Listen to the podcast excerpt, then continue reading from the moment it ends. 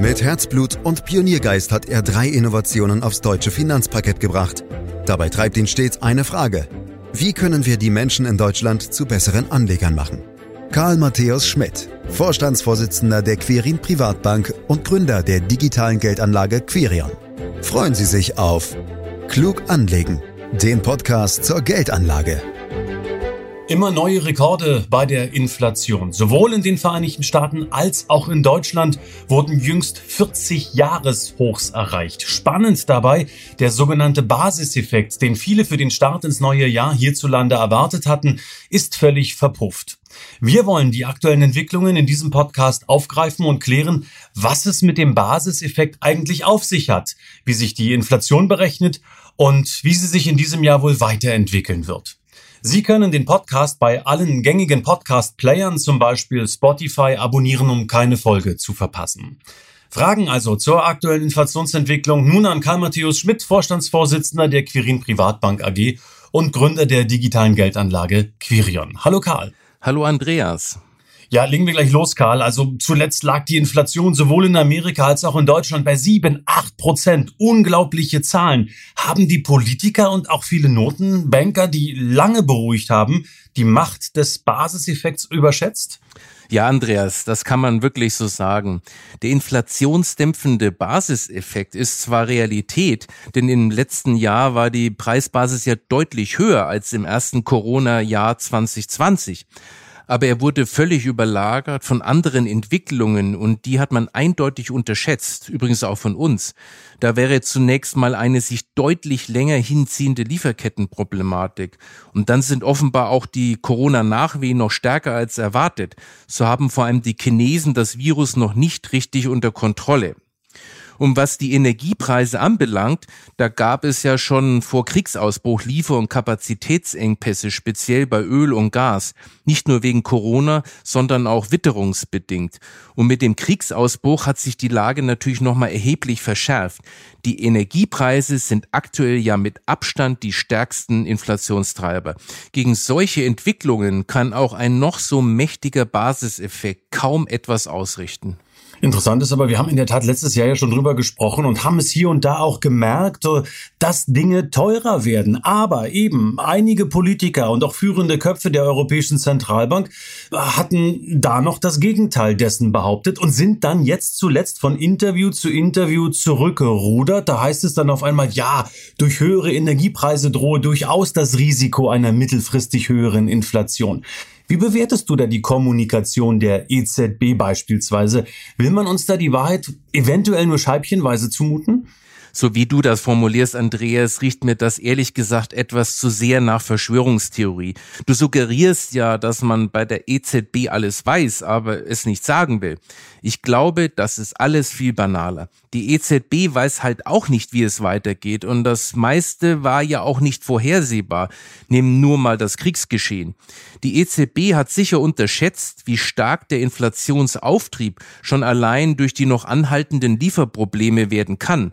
Man kann der EZB also hier allenfalls eine gewisse Blauäugigkeit vorwerfen. Das hat aber aus meiner Sicht nichts damit zu tun, dass das für die EZB alles schon länger klar ist und man bewusst bestimmte Dinge verschweigt oder die Menschen nur in Scheibchen informieren will. Das will ich der EZB nun wirklich nicht unterstellen. Im Großen und Ganzen halte ich die Kommunikationsstrategie der EZB sogar für ganz vernünftig. Ähm, was heißt das jetzt, Karl, für die Energiepreise? Bleiben die dann die stärksten Treiber der Inflation? Ja, absolut, Andreas. Stand heute haben wir zwar nur erste Schätzungen für die März-Inflationsrate vorliegen und da haben wir es bei den Energiepreisen mit einer Steigerung von schätzungsweise 40 Prozent zu tun im Vergleich zu den Preisen des März 2021. Lebensmittel und Dienstleistungen sind mit schätzungsweise 6 beziehungsweise drei Prozent zwar auch überdurchschnittlich stark gestiegen, aber am Ende dann doch im Vergleich deutlich geringer. Aber beides zusammen schlägt natürlich heftig auf die Gesamtrate der Inflation durch. Ich habe es eingangs erwähnt, man hatte ja für den Januar durchaus den Basiseffekt erwartet. Dann war die Inflation im Januar bei 4,9 Prozent, also doch vergleichsweise hoch. Also gab es eben keinen Basiseffekt, Karl. Aber kann er sich dann vielleicht doch noch im Laufe des Jahres einstellen? Das kann er, Andreas, und ich glaube, das wird er auch. Ein Basiseffekt ist ja aufgrund der Entwicklung im letzten Jahr ja definitiv da. Das ist ja keine Erfindung. Die Frage ist, ob er auf die gesamte Inflationsrate durchschlägt und damit sichtbar wird. Oder ob er weiterhin von allen anderen Ereignissen überlagert wird, wie aktuell. Die relativ hohen Preissteigerungen, speziell in der zweiten Jahreshälfte 2021, haben ja eine ziemlich hohe Preisvergleichsbasis für das zweite Halbjahr 2022 gelegt. Es braucht also weiter eine sehr hohe Preisdynamik, um den Basiseffekt zu unterdrücken. Ich gehe also mal davon aus, dass wir in der zweiten Jahreshälfte trotz aller Unwägbarkeiten einen Rückgang der Inflationsrate sehen werden.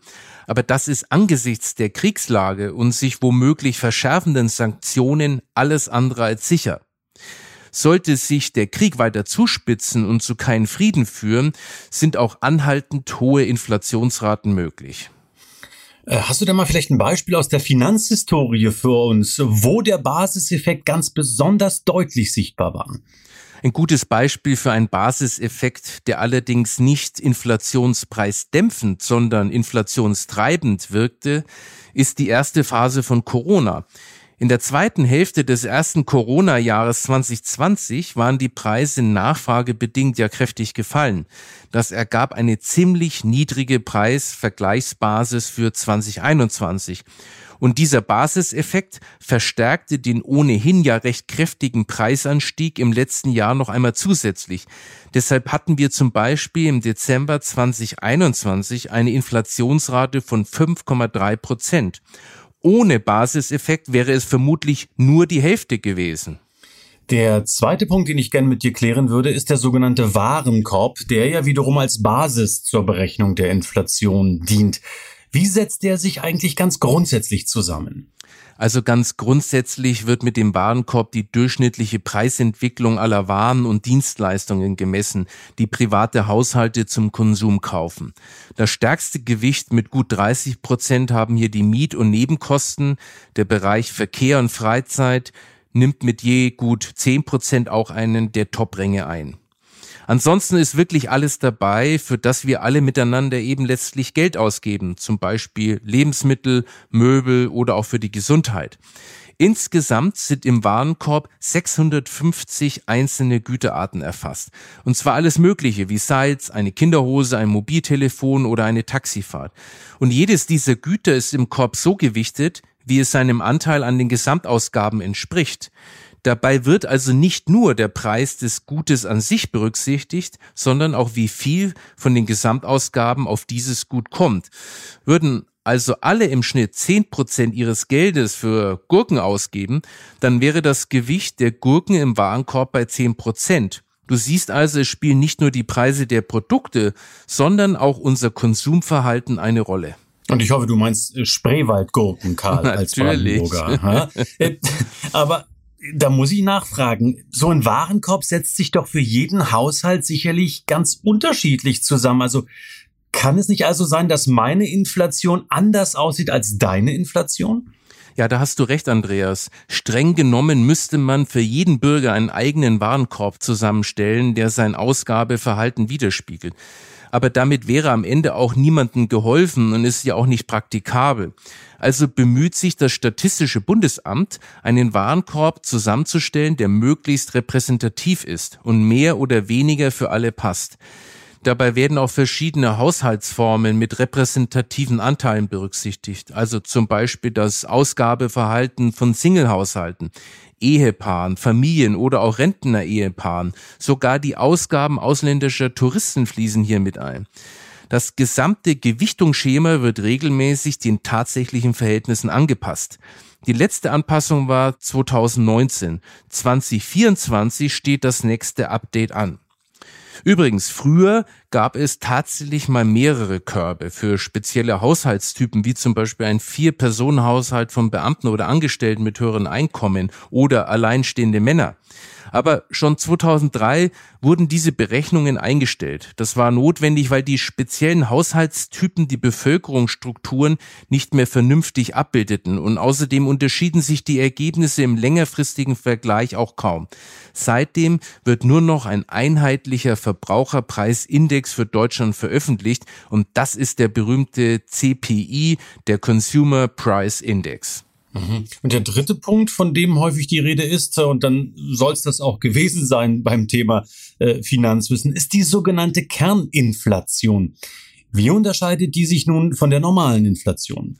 Die Kerninflationsrate entspricht der normalen Inflationsrate. Allerdings werden dabei die Effekte von Energie- und Lebensmittelpreissteigerungen herausgerechnet. Ha, da haben wir's. Aber Hand aufs Herz, Karl, ist das nicht eine ziemliche Milchmädchenrechnung, wenn ich vieles, was extrem teuer geworden ist, einfach mal so rausrechne? Die Kerninflationsrate ist aktuell natürlich der große Aufreger, da hast du schon recht, weil genau die Güter rausgerechnet werden, eben Energie und Lebensmittel, die zuletzt besonders stark angestiegen sind. Mancher wittert hier eine Art Beruhigungspille für das Volk, das ist aber Unfug. Es geht nicht darum, das rauszunehmen, was in den letzten Monaten stark angestiegen ist, sondern das, was besonders volatil ist. Es kann ja auch mal sein, dass Energie oder Lebensmittel billiger werden, dann werden sie auch aus der Kerninflation rausgenommen. Wie gesagt, man nimmt sie raus, weil sie die schwankungsintensivsten Preise sind. Zwar können sich Preisspitzen bei Energie und Lebensmitteln durchaus auch länger anhalten, meistens sind sie aber relativ schnell wieder vorbei. Im Ergebnis ist die Kerninflation weniger schwankungsanfällig und von daher das verlässlichere Maß, wenn es darum geht, breiter angelegte und hartnäckigere Inflationstrends zu erkennen. Und nur darum geht es und nicht um etwas zu verheimlichen. Ja, wo liegt denn jetzt die Kerninflation gerade im Vergleich zur normalen Inflation und wie interpretierst du dieses Verhältnis? Im März lag sie gemäß vorläufiger Schätzungen bei drei Prozent nach 2,7 Prozent im Februar. Das ist schon mal eine deutlich niedrigere Hausnummer als die 7,3 Prozent. Aber das ist ja auch kein Wunder, wenn du dir die Steigerungsraten bei Öl und Gas und bei Nahrungsmitteln ansiehst. Wie schon gesagt, Allein die Energiekosten sind im März im Vergleich zum Vorjahr um 40 Prozent hochgegangen. Das ist eine mehr als doppelt so starke Steigerung als im Februar. Das ist schon ein Wort. Lebensmittel waren im Februar gut fünf Prozent teurer als im Vorjahr und im März waren es gut sechs Prozent. Da ist die Dynamik weitaus geringer, aber eben doch auch weit überdurchschnittlich. Die 3% Kerninflation relativiert natürlich die erschreckende Zahl von 7,3% Gesamtinflation. Im langfristigen Durchschnitt liegt sie aber eher bei ein bis zwei Prozent, was verdeutlicht, dass die drei Prozent schon auch eine ernstzunehmende Größe sind. Wenn du dir den Warenkorb anschaust, dann reden wir bei den Energiepreisen über einen direkten Anteil von rund zehn Prozent. Die aktuelle Preissteigerung von 40 Prozent bedeutet also allein schon rund vier Prozent Inflationsrate. Der Lebensmittelanteil liegt bei rund neun Prozent. Mit den 6% Preiserhöhung in dem Bereich erklärt sich nochmal rund ein halbes Prozent Inflationsrate. Aber auch die Lebensmittelpreise sind ein Stück weit energieabhängig. Denke zum Beispiel an die Transportkosten der Gurken aus dem Spreewald oder aus Spanien. Und dann gibt es auch noch weitere indirekte Effekte, weil ja auch die Preise anderer Gütergruppen mittelbar von Energiepreissteigerungen betroffen sind. Man geht davon aus, dass insgesamt rund ein Drittel aller Preise davon beeinflusst werden. Du kannst also davon ausgehen, dass der Einfluss der gestiegenen Energiepreise auch auf die Kerninflationsrate einen großen Einfluss hat. Wenden wir uns abschließend der weiteren Inflationsentwicklung zu, Karl. Du hast es ja schon betont, die Energiepreise sind in den vergangenen Wochen angesichts des Russland-Ukraine-Krieges dramatisch gestiegen. Heißt das jetzt, dass die Inflation in diesem Jahr weiter anziehen wird? Wie gesagt, Andreas, das ist im Moment extrem schwer kalkulierbar. Es hängt halt letztlich alles davon ab, wie es in der Ukraine weitergeht. Und wenn ich die aktuelle Lage sehe, sieht es für mich so aus, dass es zumindest bis zur Jahreshälfte noch keine Beruhigung bei der Inflation geben wird. Du musst ja auch sehen, dass es noch verschiedene Branchen gibt, die die Preissteigerungen in der Produktion noch nicht an die Kunden weitergegeben haben. Das ist ja gerade noch voll im Gange. Was mit Blick auf die Inflation aber Hoffnung gibt, ist, dass sich die krassen Preissteigerungen bisher noch auf die Energiepreise und mit Abstrichen auf die Lebensmittelpreise konzentrieren, auch wenn es immer mehr in andere Warengruppen ausstrahlt.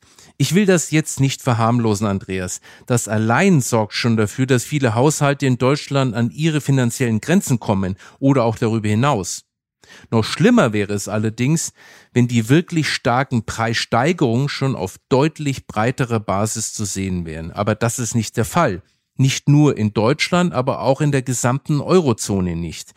In den USA zum Beispiel sind die Preise schon auf deutlich breiterer Front weiter überdurchschnittlich gestiegen. Hier muss man die Entwicklung sicher genau beobachten. Je weiter sich die hohe Inflation auch in andere Güterbereiche frisst, umso schlechter geht sie wieder weg, weil sie sich in den Köpfen festsetzt. Dabei ist natürlich auch die Lohnentwicklung ein ganz wichtiger Faktor. Sollten die Löhne flächendeckend stärker anziehen, kann sich eine Lohnpreisspirale bilden, nämlich dann, wenn die Unternehmen versuchen, die steigenden Gehälter dann wieder durch höhere Preise zu kompensieren. Das führt dann gegebenenfalls wieder zu höheren Löhnen und so weiter.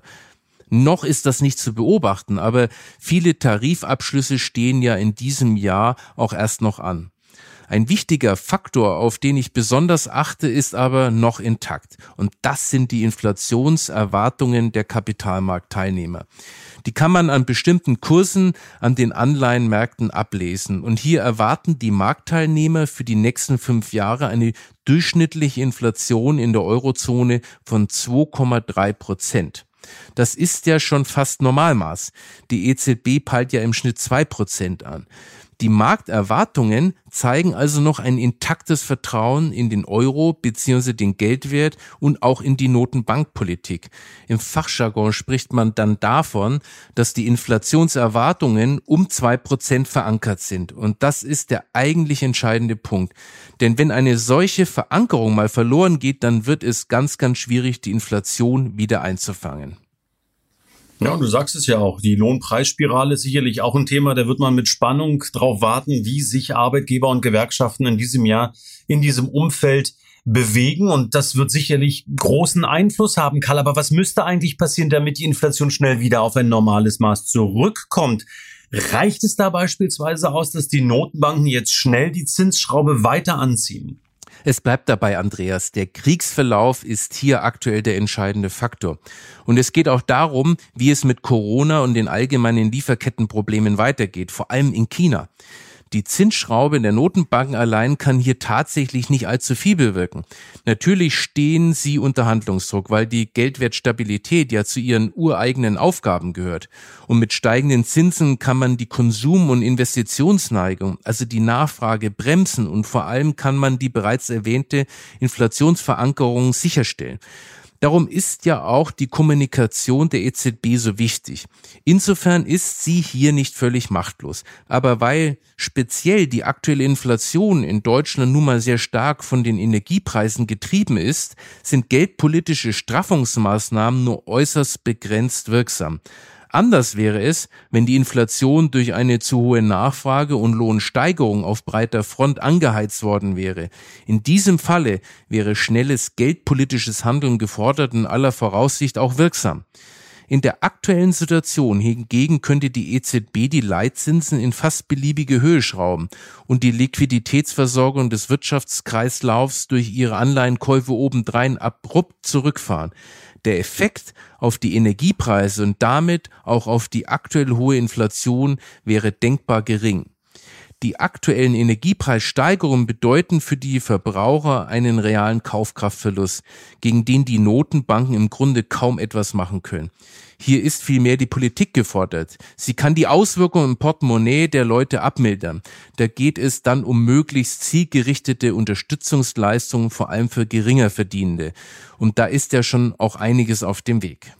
Äh, zurück zu unseren Sparern und Investoren, die wir ja hier immer wieder in diesem Podcast ansprechen wollen. Karl, wie sollten die denn aus deiner Sicht mit dem Inflationsthema am besten umgehen? Also anfangen zu horten oder Hamsterkäufe sind auf keinen Fall eine Lösung. Im Ernst, ich suche schon seit Wochen Sonnenblumenöl für mein Schnitzel, aber weniger Autofahren lohnt sich schon und macht sich bemerkbar. Also, man muss sich klar machen, dass sich die Lage beim Realzins noch einmal erheblich verschärft hat. Das ist ja der Zins, der nach Abzug der Inflationsrate vom Festgeld oder Sparzins übrig bleibt. Und der ist aktuell natürlich extrem im Minus. Das heißt, man ist mit einer deutlich geringer werdenden Kaufkraft konfrontiert.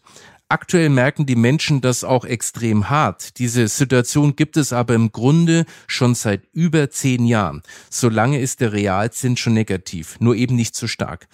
Das ist auch gefährlich, weil der Kaufkraftverlust dann im Prinzip schleichend und oft unbemerkt vonstatten geht. Auch zwei Prozent Kaufkraftverlust pro Jahr summiert sich im Laufe der Jahre auf empfindliche Fehlbeträge. Nach fünf Jahren werden zum Beispiel aus 100.000 Euro nur noch eine Kaufkraft von gut 90.500 Euro. Das Problem verschwindet auch nicht, wenn die Inflation wieder stärker zurückgehen sollte. Ich persönlich gehe nicht davon aus, dass wir auf absehbare Zeit höhere Sparzinsen haben werden als die Inflationsrate. Der negative Realzins bleibt uns also vermutlich erhalten. Von daher ist es wichtiger denn je, höher rentierliche Kapitalanlagen ins Auge zu fassen. Und wie du dir denken kannst, Andreas, steht da an erster Stelle die Aktienanlage. Oh ja, das habe ich mir tatsächlich denken können, Karl.